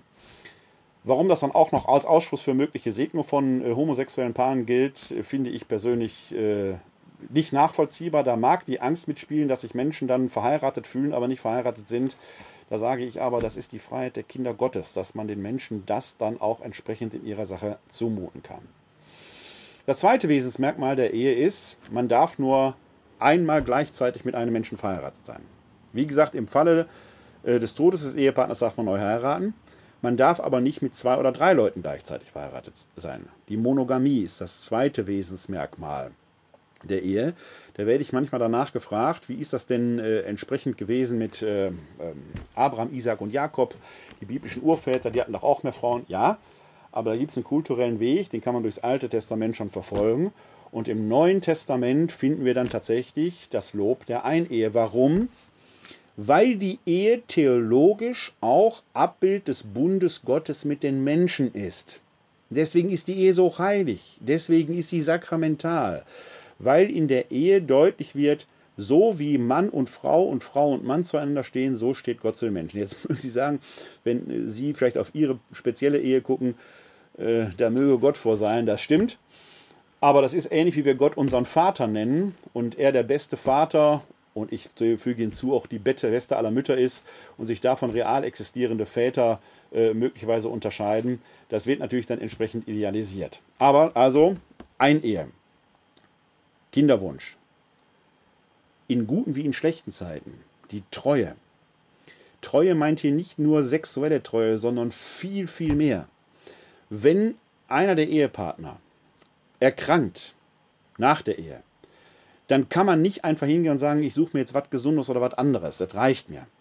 Treue in guten und schlechten Tagen heißt gerade dann zueinander stehen. Das ist das Besondere der Ehe, zu der immer auch gehört, dass sich die Ehepartner gegenseitig tragen und manchmal auch ertragen müssen. Das heißt, in schweren Zeiten soll der eine die andere und die eine den anderen tragen. Und wenn beide mal in einem Loch drin sind, dann hoffen wir darauf, wie es im Buch Kohelet heißt, dass der Dritte im Bunde, nämlich Gott, die beiden trägt. Eine dreifache Schnur reißt nicht so leicht, so heißt es im Buch Kohelet. Komme ich aber gleich auch nochmal drauf zu sprechen. Und äh, das vierte ist, bis der Tod sie scheidet. Bei uns Katholiken gilt die Ehe bis äh, zum Tode. Dadurch wird die Ehe quasi gelöst. Das ist übrigens ein ganz wesentlicher Unterschied zum orthodoxen Verständnis. Im orthodoxen Verständnis kann man zwar mehrfach heiraten, weil es so etwas wie eine Scheidung gibt. Allerdings gilt die erste, immer, erste Ehe immer auch dort als die eigentlich heilige und jede andere Ehe ist dann schon, ich will nicht sagen defizitär, aber ein Eheritus dort würde nicht mehr so feierlich begangen wie der bei der Erstehe. Da gibt es am Anfang immer einen Bußritus, wo rituell das Scheitern einer ersten Ehe aufgehoben wird. Und den gibt es auch, wenn der Erstehepartner verstorben ist. Weil im orthodoxen Verständnis die Ehe über den Tod hinaus in den Himmel gilt. Also auch wenn ich als Witwer oder als Witwer dann neu heirate, würde es diesen Bußritus entsprechend geben. Und nach meinem Wissen kann das maximal dreimal sein. Maximal dreimal. Bei uns Katholiken kann man beim Versterben der Ehepartner vier- und fünfmal verheiratet sein. Also äh, auf der einen Seite haben wir dort ein Barmherzigkeitsprinzip, wo man sagt, natürlich kann eine solche Ehe für einen der Ehepartner zur Hölle werden. Da kennt bei uns das Kirchenrecht Gott sei Dank die Trennung von Tisch und Bett. Die Trennung ist nie ein Problem. Wenn Ehepartner sich trennen, weil es nicht mehr geht, ist das nicht die Sünde. Auch eine staatliche Scheidung ist in sich theologisch kein Problem, verursacht auch noch nicht Schuld und Sünde im Sinne, man darf nicht zu den Sakramenten gehen. Das ist völliger Quatsch, der manchmal erzählt wird. Die Scheidung interessiert erstmal gar nicht. Schwierig wird es erst bei der Wiederverheiratung von Geschiedenen, sofern der Erstehepartner nicht verstorben ist. Dann gibt es ein Problem. Und erst dann gibt es ein Problem.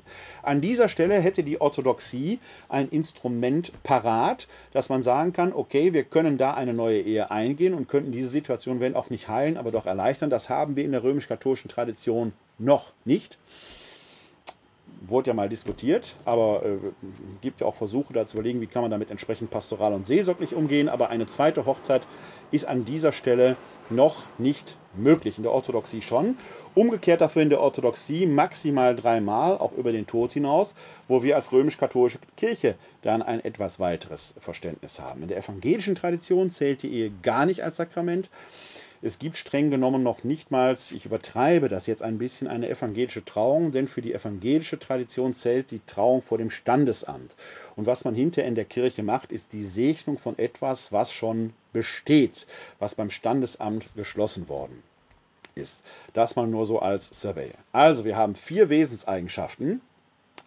Offenheit für Kinder, Einehe, in guten wie in schlechten Tagen, also Treue, und bis der Tod sie scheidet. Unauflöslichkeit der Ehe, bis der Tod sie scheidet. Über diese vier Punkte müssen beide Partner zur Eheschließung und zum Zeitpunkt der Eheschließung einen sogenannten Konsens, den Ehekonsens, erzielen. Würde einer dieser vier Punkte de facto zum Zeitpunkt der Eheschließung, und da ist der entsprechende Marker, alles was danach kommt, zählt nicht mehr in dem Sinne, ist problematisch, kann zur Trennung von Tisch und Bett führen, kann zum Scheitern der Ehe führen, Wiederheirat nicht möglich, ist dann aber nicht in dem Sinne höchst relevant, weiß ich, aber kirchenrechtlich etwas schwieriger zu bewerten. Wo einer dieser vier Wesensmerkmale zum Zeitpunkt der Eheschließung ausgeschlossen würde, könnte durch ein sogenanntes Ehegerichtsverfahren die Ehe für ungültig erklärt werden. Die wird also nicht geschieden, sondern es würde eherechtlich festgestellt, die hat nie existiert, weil der Ehekonsens einen Mangel hat. Und solche Ehegerichtsverfahren werden, recht, werden häufiger geführt, als man denkt. Das Beispiel, das viele im Kopf haben, ist die Prinzessin Monaco. Und dann wird immer gesagt, die hat ein Sonderrecht. Das stimmt nicht. So ein Ehegerichtsverfahren kann jeder Katholik, kann jede Katholikin im Falle eines Falles anstrengen. Da geht es immer um diese vier Wesensmerkmale, gibt noch ein paar andere. Zum Beispiel ist die Ehe unter Zwang geschlossen worden. Also hat doch eine Zwangshandlung irgendwo stattgefunden. Ist natürlich unmöglich. Gibt zum Beispiel auch den sogenannten Eheirrtum. Man hat den Falschen geheiratet. Da mögen viele denken, ja klar, habe ich den Falschen oder die Falsche geheiratet. Stellt sich im Nachhinein raus. Nein, es gibt durchaus die Praxis, äh, das, äh, und das kann man sich heute nicht mehr so ganz klar machen, weil für uns die Liebe ja immer eine Rolle spielt. Liebe ist aber etwas, was in diesem romantischen Verständnis nicht zwingend die Voraussetzung für eine Ehe ist. Die Ehe als solches erstmal nur ein Vertrag. Und wenn Liebe da ist, ist umso wunderbarer. Ja? Jemanden zu lieben, achten und zu ehren, wie man sich zu spricht, hat mit dem romantischen Gefühl von Liebe nichts zu tun, sondern mit Respekt ursprünglich eigentlich. So, und da kann natürlich sein, dass jetzt Leute einander versprochen worden sind, die sehen sich am Tag der Hochzeit das erste Mal. Und jetzt steht aber gar nicht der Heinz Willi da, der mir versprochen worden ist, oder der Else, sondern da steht Luise oder der, was weiß ich, äh, Kevin Justin oder sowas. Und jetzt heiraten die Falschen, weil man sich vorher gar nicht kannte. Man hat also den Falschen geheiratet. Dann stellt sich im Nachhinein hinaus, man hat falsche Versprechen gegeben, der Ehekonsens kam nicht zustande. Oder es gibt so schöne Sachen wie den Eheirrtum. Das heißt, man hat gedacht, und wir reden jetzt nicht über, ich hoffe, wir reden nicht über das Jahr 2020, sondern wir sind mal so 70, 80 Jahre vorweg. Da gab es Ehevorbereitungskurse, die bestanden vor allen Dingen darin, dass der Mann lernte, wie führt man die Bücher für den Haushalt ordentlich und wie geht man mit Geld um. Und bei der Frau wurde gelernt, wie pflegt man den Haushalt. Sachen, die man sich heute gar nicht mehr so vorstellen kann. Und in solchen Ehevorbereitungskursen kann man natürlich zum Beispiel denken, dass die Frau äh, dann denkt, ich äh, koche das Essen schön und mache die Wohnung sauber. Und jetzt heiratet man und jetzt kommt der Mann nachts so ganz nah an einen ran. Früher war man nicht so aufgeklärt wie heute. Und jetzt fragt man, was will der? Der macht so komische Geräusche oder was? Und man rennt schreiend weg, weil man sich erschreckt vor dem. Eheturm. Man wusste nicht, wofür ist die Ehe da. Eheunreife. Wusste man wirklich, was man tat? Also auch da werden viele sagen, nee, wusste ich nicht, was ich da. Es geht darum, konnte man wirklich, wenn man vielleicht sehr jung geheiratet hat, im Alter von 18 oder 19 Jahren, abschätzen, was kommt da auf mich zu, wozu sage ich ja. Ist es nicht nur so ein Überschwang der rosa-rot Gefühle gewesen und so weiter und so weiter. All diese Dinge wenn man sie beweisen kann. Man muss Beweise vorlegen, Zeugenbriefe, was weiß ich was. Wenn man sie beweisen kann, können Anlass sein für ein Ehegerichtsverfahren, an dessen Ende festgestellt wird, der Ehekonsens ist nicht zustande gekommen, de facto, und dann würde eine solche Ehe für nichtig geklärt. Die hat also nie existiert. Man heiratet also gegebenenfalls nicht ein zweites Mal kirchlich, sondern streng genommen ein erstes Mal. Oder ein zweites Mal, wenn der erste Ehepartner verstorben ist und so weiter und so weiter. Das ist also eine Besonderheit. Und hier merken Sie noch etwas. Daran habe ich vorhin, als es um den Sakramentenspender oder die Sakramentenspender ging, schon darauf hingewiesen. Bei einer Eheschließung spendet die Frau dem Mann und der Mann der Frau das Sakrament. Der Priester, Diakon oder Bischof, der dabei steht, hilft rituell nur, denn wir haben ja Opus Operatum. Es geht um das in der rechten Weise gespendete Sakrament. Das heißt, er assistiert, dass die beiden, die in der Regel ja nicht so besonders erfahren mit Eheschließung sind, die Dinge auch richtig machen. Und er besiegelt das geschlossene Eheband zum Schluss durch den Ehesegen und indem er die Stola um die Hände rennt. Das ist das Zeichen, das Austauschen der Ringe und die äh, gereichten Hände mit der da drum geschlossenen Stola, die das Eheband symbolisiert, das hier geschlossen wird. Aber nicht der Diakon, Priester oder Bischof spendet hier das Sakrament der Ehe, sondern das machen die Eheleute gegenseitig. Und zwar nicht nur in diesem Moment vor dem Altar, sondern die dort rituell besiegelte Ehe muss ja ohnehin noch vollzogen werden. Da merkt man dran, das geht in den Alltag hinein. Von den sieben Sakramenten der Ehe ist, von den sieben Sakramenten der römisch-katholischen Kirche ist die Ehe vielleicht das alltäglichste und intensivste, weil es in den Alltag hineingeht denn der Mann soll für die Frau weiterhin zum Sakrament werden. Das ist die große Herausforderung und die Frau für den Mann. Das heißt, in einer Ehe ist der Leitsatz nicht, was musst du tun, damit ich den Himmel auf Erden habe, sondern der Leitsatz ist eigentlich immer, was muss ich tun, damit du den Himmel auf Erden hast. Ich soll für dich zum Sakrament werden und du für mich. Aber mit der Zielrichtung, ich habe kein, kein Anrecht, das einzufordern, sondern ich habe erstmal den Auftrag für dich zum Sakrament zu werden. Dass man daran in einem länger werdenden Leben nur scheitern kann, versteht sich natürlich fast von selbst. Das ist klar. Deshalb ist Gott ja der Dritte im Bunde.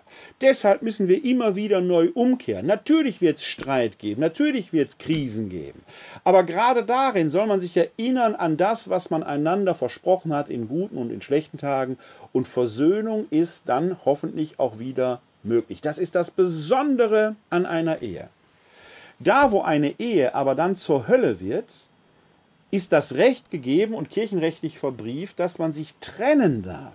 Die Trennung, ich sagte schon, ist nie ein Problem. Selbst die staatliche Scheidung ist keine Sünde, wenn die Ehe zur Hölle wurde. Und sie muss nicht für beide zur Hölle werden. Das reicht völlig aus, wenn sie für eins ist. Wenn der Mann seine Frau die ganze Zeit schlägt, dann bleibt die bitte nicht zu Hause, weil sie versprochen hat, in guten und in schlechten Tagen. Dann soll sie leben ihr sich trennen, damit Leben für sie wieder möglich ist. Umgekehrt gilt das natürlich auch, wobei statistisch gesehen der andere Fall wahrscheinlicher ist. Ja? Ich erinnere an dieser Stelle sehr gerne, wenn Ehepartner mit diesem Problem zu mir kommen und dann um eine Entscheidung mit sich ringen, dass ich die Gottesmutter, die Gottesgebärin zitiere im Magnificat, er stürzt die Mächtigen vom Thron und erhöht die Niedrigen. Kein Partner, der seinen Ehepartner, seine Ehepartnerin zurück hat, das Recht daran zu erinnern, du hast doch versprochen, in guten wie in schlechten Tagen. Es ist kein Freibrief. Es ist eher ein Grund an der Stelle, um des Heiles willen, auch des eigenen Seelenheils willen, einen Schlussstrich zu ziehen. Im Moment ermöglicht die katholische Kirche dann nicht eine neue Heirat. Sie ermöglicht streng genommen sogar noch nicht mal eine neue Partnerschaft. Also Partnerschaft ja, aber man darf dann halt äh, äh, diese Partnerschaft nicht in allen äh, ihren existenziellen Zügen ausleben.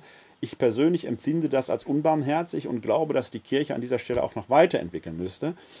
Aus dem Mittelalter kommend macht das aber Sinn. Wir sind aber eben nicht mehr im Mittelalter. Wir sind im Jahr 2020 mit entsprechend anderen Rahmenbedingungen. Eine andere Rahmenbedingung ist zum Beispiel auch, dass im Mittelalter viele Ehepaare die Silberhochzeit gar nicht erlebten, weil die Frauen oft im Kindbett blieben, weil sie oft schwanger waren, viele Kinder zur Welt brachten und oft auch jung verstarben. Die hygienischen Zustände waren nicht so. Die Männer waren oft drei, vier, fünf Mal verheiratet.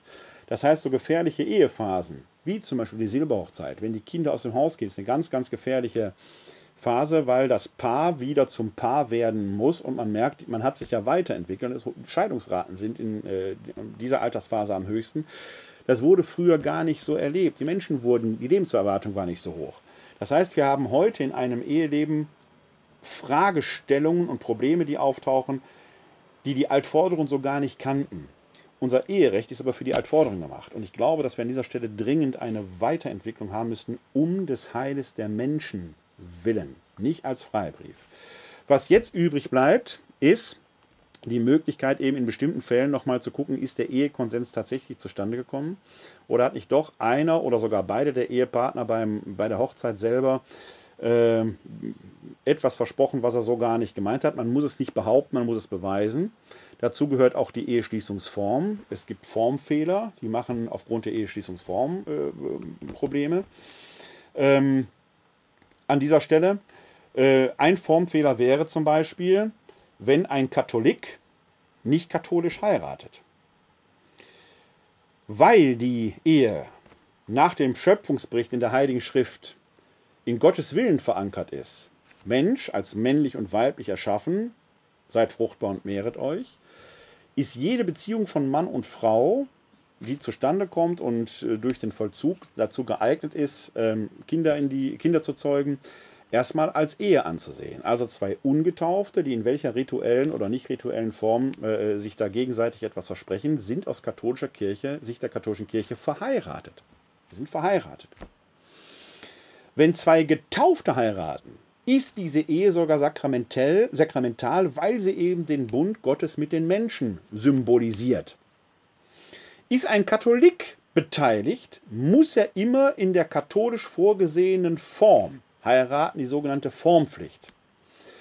Das ist bei zwei katholischen Partnern wahrscheinlich selbstverständlich. Wenn die nur standesamtlich heiraten, sind die nicht verheiratet aus katholischer Sicht.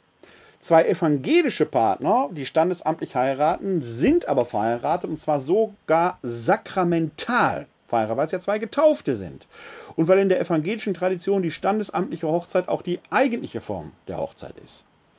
Heiratet aber jetzt, spielen wir mal den Fall durch, ein Katholik, eine evangelische Christin oder umgekehrt, dann müssen die in der katholischen Form heiraten, damit diese Ehe gültig ist. Jetzt nehmen wir mal an, der evangelische Partner hat eine ganz schlimme Weihrauchallergie und beim Betreten eines katholischen Kirchenraums bekommt er Ausschlag und Atemnoten, das geht nicht. Und die wollen in einer anderen Form heiraten, standesamtlich nur oder evangelisch oder das. Äh, ökumenische Trauung gibt es da auch nicht. Es gibt eine evangelische Form, wo der Katholik beteiligt ist, also der katholische Pfarrer, und es gibt die katholische Form, wo eine evangelische Pfarrerin oder ein Pfarrer beteiligt ist. Aber es gibt keinen ökumenischen Trauritus im strengen Sinn. Wenn jetzt der katholische Partner oder die Partnerin in einem nicht-katholischen Ritus heiratet, evangelisch, standesamtlich oder wie auch immer, dann würde er einen Formfehler begehen, wenn er sich nicht von der katholischen Formpflicht befreien ließe. Sogenannte Dispens. Da muss sich eine Dispens ein. Man muss also den zuständigen Ortsbischof anfragen, erlaubst du mir in einer nicht-katholischen Form zu heiraten? Die wird er in aller Regel von dem Ortsbischof auch bekommen. Und dann schlösse er in der jeweils anderen Form auch eine katholisch gültige Ehe. Hat er oder sie das vergessen oder nicht eingeholt, kommt keine katholische Ehe in dem Sinne zustande. Das heißt, die Ehe wäre wegen eines Formmangels, könnte die für nichtig erklärt werden. Das kommt auch häufiger vor, als man denkt. Also Ehepartner, also in konfessionsverschiedenen Ehen zum Beispiel, die äh, Ehe scheitert, jetzt findet der Katholik einen neuen Partner, eine neue Partnerin und wo, die wollen jetzt kirchlich heiraten, dann kommen die zum Beispiel zu mir als Leiter der KGE Fidestelle und erkundigen sich danach und dann würden wir im Laufe eines Gesprächs feststellen, da hat bei der ersten Ehemann ein Vormangel äh, bestanden. Dann fülle ich ein Formular mit denen aus. Es ist ein zweiseitiges Formular. Und dann wird die Nichtigkeit einer Ehe wegen Formmangels äh, festgestellt. Ein Aktenweg geht relativ schnell. Schwieriger wird es, wenn eine Ehe gültig geschlossen wird dann muss man eben ein Ehegerichtsverfahren anstrengen. Das kann aber schon ein bis zwei Jahre dauern und ist, weil Beweise beigebracht werden, es läuft auch wie ein ähm, äh, entsprechendes Gerichtsverfahren ab. Da gibt es dann auch den sogenannten, man beklagt dann nicht den Ehepartner, den früheren, sondern man beklagt die Ehe. Und die Ehe hat einen Anwalt, den sogenannten Ehebandsverteidiger. Das ist quasi der Gegner, gegen den man sich äh, entsprechend wendet. Und der versucht einem auch nach Strich und Faden nachzuweisen, dass man eigentlich unglaubwürdig war. Das ist nicht unbedingt immer eine Verlügungssteuer, äh, verlügungspflichtige Angelegenheit, so ein Ehegerichtsverfahren, das bedarf oft auch der intensiven seelsorglichen Begleitung. Hat man jetzt aber zum Beispiel einer konfessionsverschiedenen oder konfessionsverbindenden Ehe, je nachdem aus welcher Perspektive man das betrachtet, einen solchen Formfehler begangen, möchte das aber im Nachhinein heilen, möchte also im Nachhinein sagen, ich habe da was vergessen, möchte aber, dass meine Kirche, meine, meine Ehe christlich anerkannt wird, katholisch anerkannt wird, dann kann man das mit einer sogenannten Sanatio in radice machen, also eine Heilung in der Wurzel. Ich sag mal, trifft es nicht ganz, aber vereinfacht wäre das eine nachträgliche Dispensierung. Man füllt das sogenannte Ehevorbereitungsprotokoll, heißt nur dann Sanatio, aus. In dem Ehevorbereitungsprotokoll werden die vier Wesenseigenschaften der Ehe schon erfragt. Deswegen nennt man die im Volksmund auch Brautexamen weil man da schon vier Fragen gestellt bekommt, nämlich nach den Kindern, nach der Einehe, der Unauflöslichkeit der Ehe und der Treue in guten und in schlechten Tagen. Und man muss beim Brautexamen schon im Vorgespräch die richtige Antwort geben. Die muss immer zustimmend sein. Ja, yes, yep, yeah, sick, was auch immer Sie da sagen. Ja, vielleicht reicht schon nicht mehr. Also und das findet bei einer Sanatio in Radice eben auch statt, dass der Katholik da entsprechend gefragt wird. Und dann muss der Nicht-Katholik sein Einverständnis geben, dass die Kinder, die hervorgehen, aber im katholischen Glauben erzogen werden, soweit das in dieser Ehe möglich ist. Ist ein bisschen gummimäßig. Es gibt verschiedene Ehehindernisse. Die Konfessionsverschiedenheit ist theoretisch eins, da kann aber von dispensiert werden. Ein weiteres ist die Religionsverschiedenheit. Was passiert denn, wenn ein Katholik einen Ungetauften oder eine Ungetaufte heiraten möchte. Auch da kann der Erzbischof sein Ein oder der Bischof sein Einverständnis geben. Das wird er in aller Regel auch tun. Auch da müssen gegenseitige Dinge vorher geklärt werden, etwa dass potenziell einer christlichen Erziehung der Kinder keine Steine in den Weg gelegt werden von dem nicht-katholischen Part. Allerdings sind diese Ehen äh, speziell, denn wir setzen uns schon in neutestamentlicher Zeit äh, damit auseinander. Es gibt nämlich zwei äh, Hinweise, wann eine Ehe doch möglicherweise, auch wenn das Eheband bestanden hat und gültig bestanden hat, aufgelöst werden kann. Auf eins verweist uns schon der Apostel Paulus im ersten Korintherbrief. Da sagt er, wenn eine Getaufte oder ein Getaufter äh, verheiratet ist, dann wird der ungetaufte Partner durch äh, den Getauften geheiligt. Wenn der ihn aber vom Glauben abbringen will, dann kann diese Ehe aufgelöst werden und er darf neu heiraten. Das ist das sogenannte Privilegium Paulinum. Das gibt es bis heute.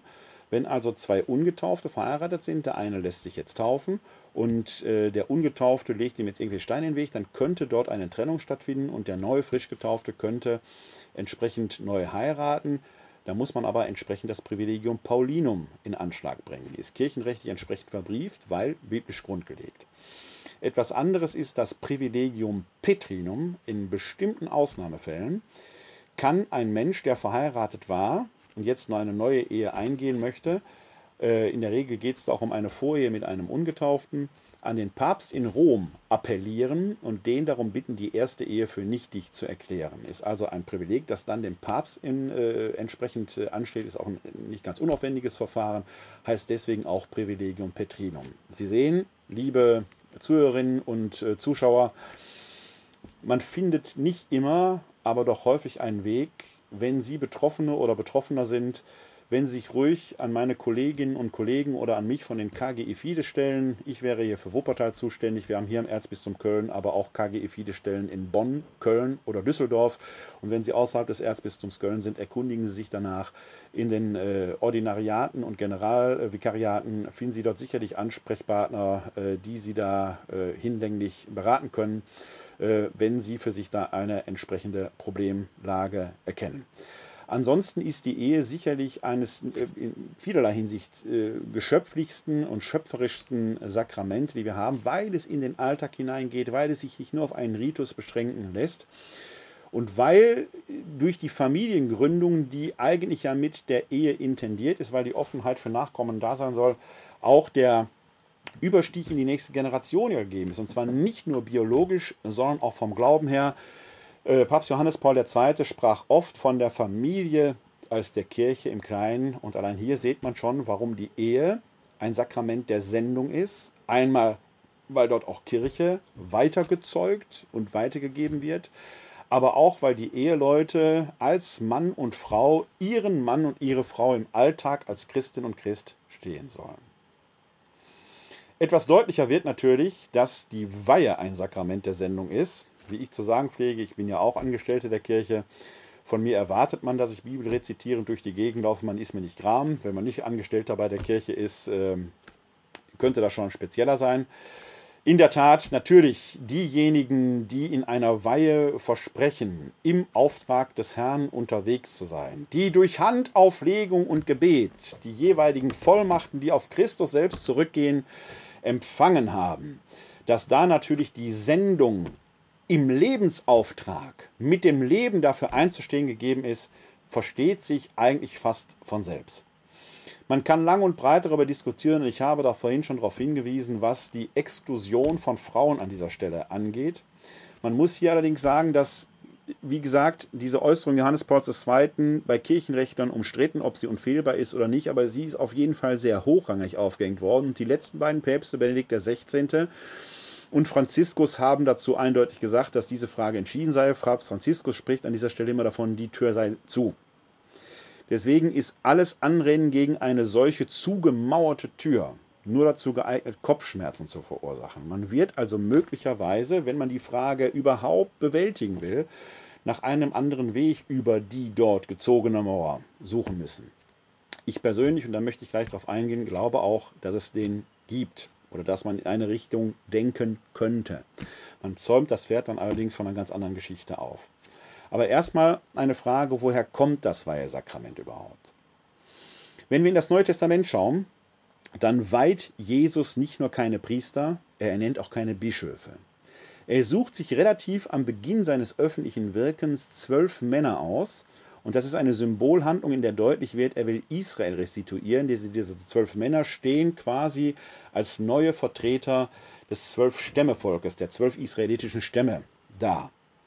Möglicherweise sind es auch deshalb Männer, weil die Stämme eben Stammväter haben. Aber das alleine wird nicht reichen. Mein äh, Professor für alte Kirchengeschichte, leider schon verstorben, wie die Gerlitz in Bochum, pflegt immer zu sagen, wenn das Mann sein alleine Kriterium wäre, dann dürfte man auch eine bärtige Fische vom See Genezareth weinen, die zudem noch Juden sind. Warum man jetzt ausgerechnet das äh, äh, geschlechtliche Kriterium der Einzelnen herausgreift, war ihm schon ein Geheimnis des Glaubens. Das nur am Rande erwähnt. Aber wichtig ist die Symbolhandlung, die da drin ist. Jesus selber wird in Judäa in der Zeit vor Jerusalem nochmal 72 aussenden. Mit ähnlichen Worten. Ein Gedanke, der in meinen Augen viel zu wenig eingeholt ist. Was aber ohne Zweifel feststeht, ist, dass diese zwölf auch in der frühen Kirche, und das wissen wir aus den Paulusbriefen, schon auch eine wichtige Rolle gespielt haben. Die hatten also schon Autorität, äh, auch für die Kirche als Ganzes, für die Einheit der Kirche als Ganzes. Da beißt die Maus keinen Faden ab. Wie gesagt, Wir erleben, dass diese zwölf durch Handauflegung und Gebet die Vollmachten an Nachfolger, die Episkopen weitergeben.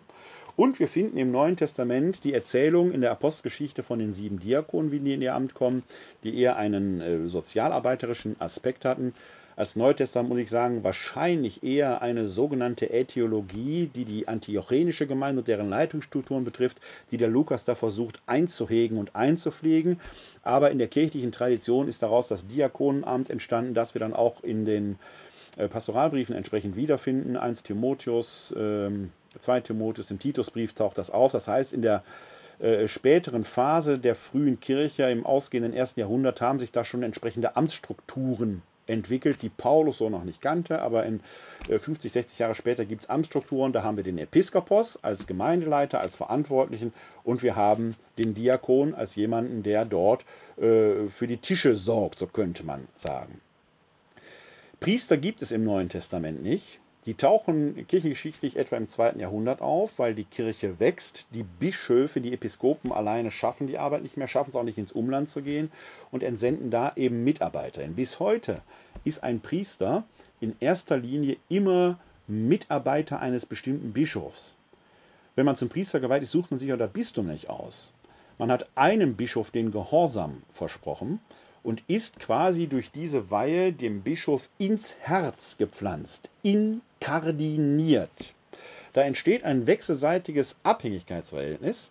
Der Priester, auch der Diakon, aber wir sprechen jetzt mal über den Priester, verspricht dem Bischof Gehorsam und Loyalität und der Bischof verspricht dem Priester entgegen Fürsorge und auch Loyalität. Das heißt, es ist ein gegenseitiges äh, Abhängigkeitsverhältnis mit einer eindeutigen Autorität auf Seiten des Bischofs. Möchte ein Priester das Bistum wechseln, muss er erst aus dem Herzen des ihn weihenden Bischofs heraus operiert, exkardiniert werden und muss in das Herz eines neuen Bischofs inkardiniert werden. Stirbt der weihende Bischof, wie das bei uns hier bei vielen Priestern vor einigen Jahren beim Tod Kardinal Meisters gewesen ist, ähm, versprechen die Priester symbolisch dessen Nachfolger erneut den Gehorsam. Das haben sie bei der Weihe schon getan. Dir und dein Nachfolger, aber das wird symbolisch nochmal entsprechend eingeholt. Was, warum erzähle ich das? Weil daran deutlich wird, ein Priester ist in erster Linie immer Mitarbeiter eines Bischofs. Die zentrale Figur ist immer der Bischof. Von ihm leitet sich alles andere her. Er ist der Ordinarius, der seinen Mitarbeitern, insbesondere den Priestern, durch sie in die Fläche, in die Gemeinden, in die Personalgemeinden wie Krankenhausseelsorge und so weiter wirkt. Das muss man immer mitbedenken. Das heißt, Priester stehen an dieser Stelle immer und zwingend in einem Abhängigkeitsverhältnis, ausgedrückt durch den Gehorsam, den sie bei ihrer Weihe gelobt und versprochen haben. Das Prinzip funktioniert ebenso seit 1900 Jahren und funktioniert ja auch ganz gut, weil die Kirche darin sich auch erfolgreich entsprechend verbreitet hat. Ob es irgendwo in der Kirchengeschichte Priesterinnen oder Diakoninnen gegeben hat, darüber kann man füglich streiten. Und wenn es Diakoninnen gegeben hat, Papst hat jetzt wieder einen entsprechenden Auftrag gegeben, dann stellt sich die Frage, ist das, was wir dort kirchengeschichtlich als Diakonin finden, das, was wir heute unter Diakonin verstehen würden? Denn das, was wir heute als Diakonenamt haben, ist nicht vergleichbar mit dem Diakonenamt, das wir in der Apostelgeschichte kennenlernen oder das wir in der frühen Kirche hatten. Diese Linie kann man so eins zu eins gar nicht ziehen. Und das ist schon Frage 1. Wenn sich da schon entsprechende Entwicklungen abgezeichnet haben, und wenn die frühe Kirche in der Lage war, im zweiten Jahrhundert ein Amt zu entwickeln, nämlich das Priesteramt, das nicht auf Jesus selbst zurückzuführen ist, warum kann die Kirche am Beginn des 21. Jahrhunderts von dieser notwendigen Kreativität, die sie doch im Heiligen Geist ausüben kann, nicht Gebrauch machen und das Amt in die heutige Zeit hinein entwickeln? Denn im Laufe der Kirchengeschichte hat sich mit dem Amt noch etwas anderes verbunden, das ist die Repräsentatio in Christi Capitis. Der Priester und der Bischof agieren bei den Amtshandlungen, symbolisiert durch das Tragen der Stola, in Repräsentation, sprich in Stellvertretung Christi als des Hauptes der Kirche. Nicht der Bischof und Priester spendet die Sakramente, sondern eigentlich immer Christus vermittelt durch Priester und Bischof. Das ist ein entscheidender Punkt. Jetzt werden Sie vielleicht sich verwundern, warum erwähnt er die Diakone nicht weil durch ein Edikt Papst Benedikts, Omnium in Mentem heißt das, glaube ich, 2010, die Diakone die Repräsentation Christi Capitis verloren haben. Die haben die nicht mehr. Die haben aber trotzdem die Vollmacht zu taufen, bei der Eheschließung zu assistieren. Also sind doch kreative Weiterentwicklungen möglich. Wenn wir kirchengeschichtlich darauf schauen und sehen, aha, die Bischöfe können wir in die Frühzeit der Kirche verorten durch die sogenannte apostolische Sukzession, wie man das nennt. Jeder Bischof kann durch seine Art Handauflegungsreihenfolge sich auf einen der zwölf Apostel zurückführen. Dann gilt das in dieser Weise nicht zwingend für die Priester, die ihre Vollmachten von dem jeweiligen Bischof herleiten. Wenn also in der frühen Kirche eine solche Weiterentwicklung aus praktischen Gründen notwendig war, sollte man die doch heute auch finden können. Wir stehen doch heute vor ganz neuen Herausforderungen. Ob der Zölibat überhaupt als Symbol mag der funktionieren, wobei bei Symbolen immer wichtig ist, man muss eingeweiht sein, um sie zu verstehen. Der Zeugnischarakter eines Zölibates funktioniert, wenn alle wissen, warum der da ist. Man sieht einem Menschen aber nicht an, ob der ehelos ist oder verheiratet. Selbst das Tragen eines Rings kann viele andere Gründe haben. Das Fehlen eines Rings auch. Das heißt, ob der Zölibat in einer zunehmend entchristlichen Gesellschaft überhaupt noch Symbolcharakter hat, die Frage kann man stellen. Und die muss man in meinen Augen auch stellen. Ja? Und da merken Sie, da liegen eine ganze Reihe dieser aktuellen Fragen liegen da. Sie werden im Moment mit Traditionsargumenten beantwortet, die so gar nicht statthaft sind, weil die Tradition gar nicht auf Christus unmittelbar selbst zurückzuführen ist. Die Repräsentatio in Christi Capitis, in Stellvertretung der Kirche als des Hauptes der Kirche zu agieren, ist auch stringent und schlüssig. Daraus hat sich aber eine andere Haltung entwickelt, nämlich die der sogenannten ontologischen Veränderung. Durch die Weihe wird der Neugeweihte seinsmäßig Christus gleicher gestaltet als Sie und ich Normalsterbliche. In der Taufe werden wir Christus zwar auch gleicher, gleich gestaltet, aber durch die Weihe wird man noch gleicher gestaltet. Es gibt also in der Kirche Leute, die sind gleich gestaltet und gleicher gestaltet. Nicht logisch, ist aber so. Deswegen werden wir auch sehr gerne angesprochen, liebe Brüder und Schwestern, und die Priester redet man nochmal mit Mitbrüdern an. Es gibt also in der römisch-katholischen Kirche Menschen, die sind Brüder und Schwestern, sind die Typen wie Sie und ich, Brüder und Schwestern und Leute, die sind Brüderer. Und das ist eine, ein Standesdenken, das funktioniert heute nicht mehr. Das hatte vielleicht eine gewisse Logik im Mittelalter, funktioniert aber heute nicht mehr. Ob dieser Gedanke der ontologischen Superiorität überhaupt noch haltbar ist, das ist in meinen Augen der Weg einer theologischen Bewältigung, die die Kirche dringend gehen muss, weil dieses Gefühl der Überhöhung, über den anderen zu stehen, viele Probleme macht, auch was Missbrauchsfragen angeht, was Machtfragen angeht, was Missbrauch von Macht angeht. Da ist in meinen Augen der Knackpunkt für eine theologische Bewältigung. Ich habe überhaupt kein Problem damit, dass wir Leute in der Kirche haben, die bestimmte Vollmachten haben, die Sie und ich vielleicht nicht haben.